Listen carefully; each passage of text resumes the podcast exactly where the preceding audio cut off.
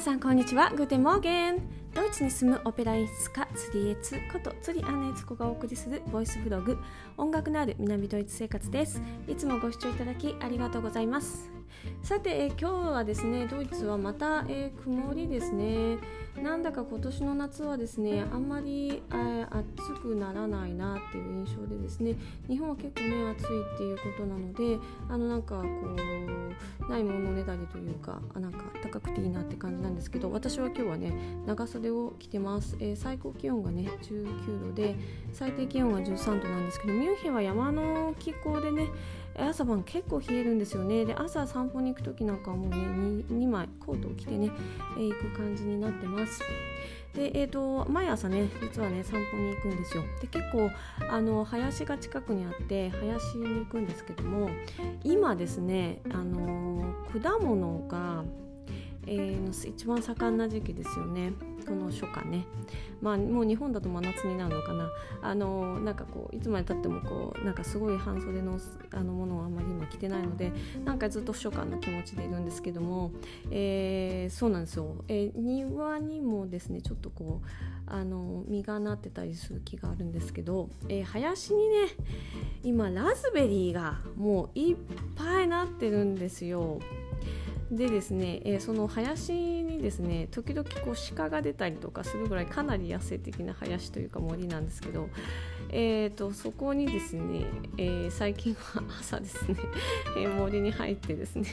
ひたすらラズベリーをつまんで食べてそれでもう朝ごはんいっぱいみたいな感じで、えーと、生活してます。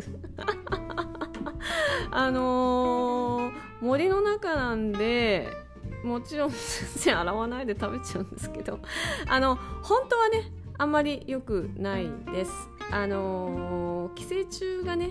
えー、住んでることがあるそうで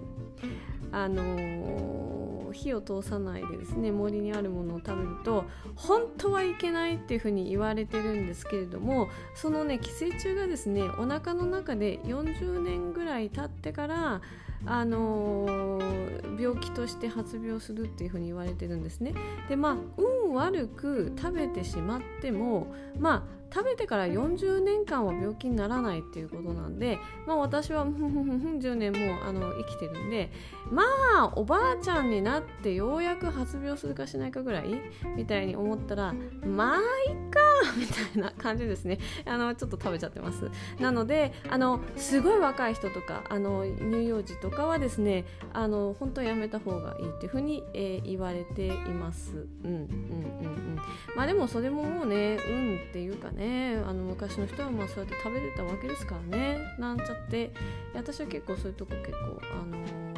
ー、まあまあと思って、えー、食べちゃうんですけどね。あの朝摘みのラズベリーが美味しいんですよね。えっ、ー、とねとってもとっても小さいです。あの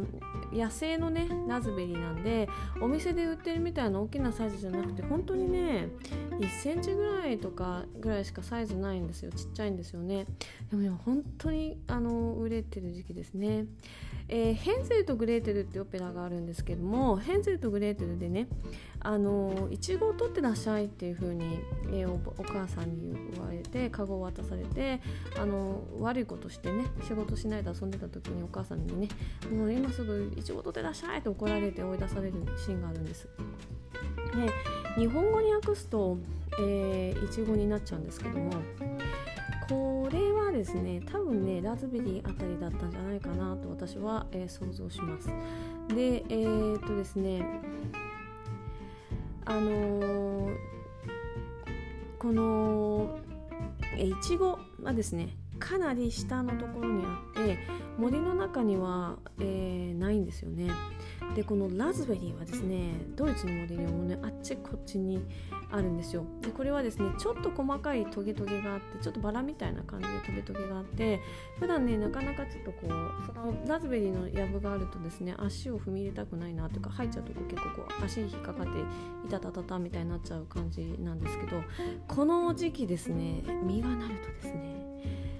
あの赤っていう色はすごいなと思うんですけどこうまあ全部森なんで緑ですよね。そこにこう赤い実が、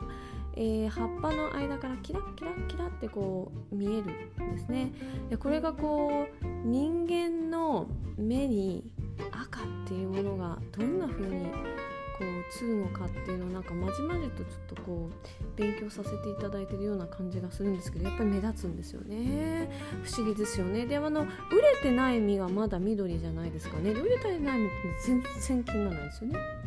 うん、やっぱり本当にこうにあの自然っていうのはよくできてるなと思うんですけどあの自然としてもね売れたら実を動物に食べてもらって種をとあのどこかに飛ばしてもらってまたこう次のところにね芽を出すっていうそのために売れたものをやっぱり出したいわけですよね。売れてないまだの準備段階の緑のものっていうのは出したくないわけですよね。だかねそういうのがね本当にあのなんかこう意味があるんだなっていうふうになんか感じたりとかね最近そのラズベリーをね探して歩きながら思っていたりします。うん、で、えー、そのねラズベリーなんですけどラズベリーっていうのは結構足のね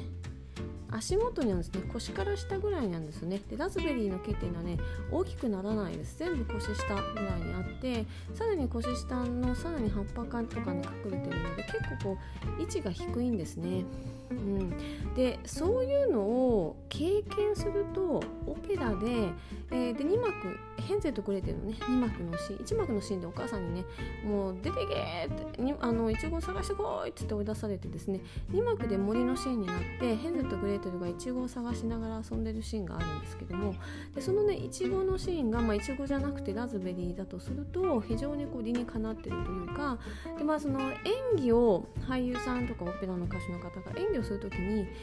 ちごをあのー、こういちごピッキングっていうのかないちご狩りをする体の姿勢とラズベリーを、あのー、取るラズベリー取りをする時の体の姿勢って全然違うと思うんですね。ラズベリーはなんとなくちょっと腰下あたりにやってちょっとこうなんていうのかな中腰になってちょっとこう体を掲げてあのいちごをこう探していくっていう感じやぶ本当にねこうなんていうのかね木のやぶっていう感じでえいちごになるともう本当に床すれすれにいちごがなってるのでまあ本当にこうしゃがまないとダメなんですけどまあいちごは森にはそんなことないだろうなって思うんですね。うん、であのそういう低いあのものっていうのはこう太陽がさんさんと降らないとねないですからね。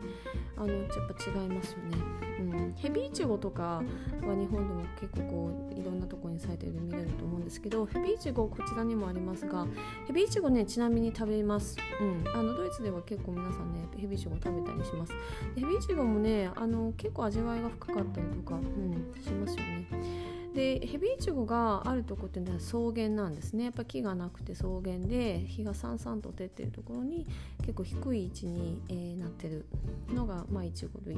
でラズベリーとかですね木になるものっていうのはある程度低い。ただですねえーと、リンゴみたいにすごい高いところにあるわけではないんですね。でそういう、えー、そのじゃあいちご狩りをするいちごを取るっていうシーンを演時にじゃあ木はどれぐらいの高さなのかいちごはどこになってるのかその木の実はどこになってるのか葉っぱの裏なのか隠れてるのかドーンって見えるのかとかですね、うん、あのじゃあ低いかったらどういう角度で撮るのかとかあのこう例えば桃みたいに結構ガシッて持ってもいいものなのか本当にこうすごいほちゃほちゃって柔らかいラズベリー。ラズベリーっていうのも本当にほちゃほちゃって柔らかいのでもうラズベリー自身をぐちゃっていうふうにこう持ってないですね。そーっとこう取る感じになりますよね。でそういうのとかもですね自分で実際にやってみるとかですねまあやってるところを見るとかですね。っていうと演技力の幅が全然変わってくるのかなと思いますやっぱりそのレアリレアリスティックなっていうんですかなあの大根役者じゃなくて本当に見えるような演技をする時にはですねそういう細かいことを、えー、ちゃんと理解する必要があるのかなって思います。ということでですね、まあ、ドイツのね、えーと、いちご狩り、えーと、ベリーあの木の実たちですね。をあのピックアップピックするっていうのかな。あのいちご狩りをする時のねあの演技の方法についてちょっとお話ししてみました、うん、えー、そうなんですよね。やっぱりね海外の話をやるときやっぱ海外に住んでああこういうものだよねっていうのを肌感覚で分かるとやっぱり演技がしやすいっていうのは実際にありますね。うん、でまああの旅行に行けないとか住めない場合はですねそういう映画とかですね写真をたくさん見てですねあの研究されるのが演技の一つの大きな、えー、糧になるかなと思います。はい、ということで今日はねそんな、えー、いちごとかラズベリーのお話でした。はい、アフビダゼンチュース